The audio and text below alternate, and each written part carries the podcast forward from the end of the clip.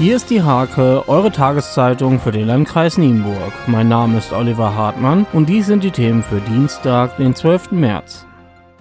Sechs Monate mit Problemen der Telefon- und Internetleitung. Der Anschluss von Waltraud Rottmann aus Schamwege hat viele Nerven gekostet. Sowohl bei den Nutzerinnen als auch in Fachabteilungen der Telekommunikationsunternehmen.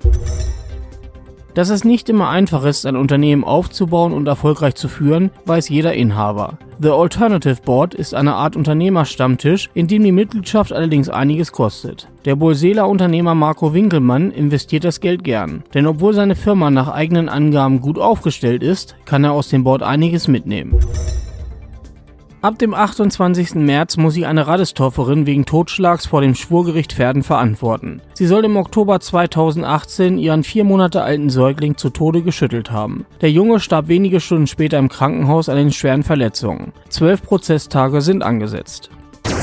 Zum Sport. Über Bronze freute sich der ausrichtende RV Halle bei den U13 Landesmeisterschaften im Radpolo in Kreuzkrug.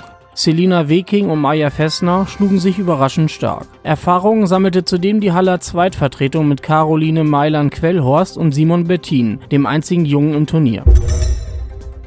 In der Handball-Regionsoberliga der Frauen gelangen beiden Kreisteams Siege. Der SJB Binnen gewann knapp mit 23 zu 22 gegen Schaumburg Nord, die zweite der HSG Nienburg deutlich mit 26 zu 18 gegen den TuS Empelde. Sechserpack für den TSV Lemke. Das Kellerkind der ersten Fußballkreisklasse Nord verstärkte sich nun mit sechs neuen Spielern. Der Rückstand auf das rettende Ufer beträgt allerdings 16 Punkte bei noch 10 ausstehenden Partien. Diese und viele weitere Themen lest ihr in der Hake am Dienstag oder unter www.diehake.de.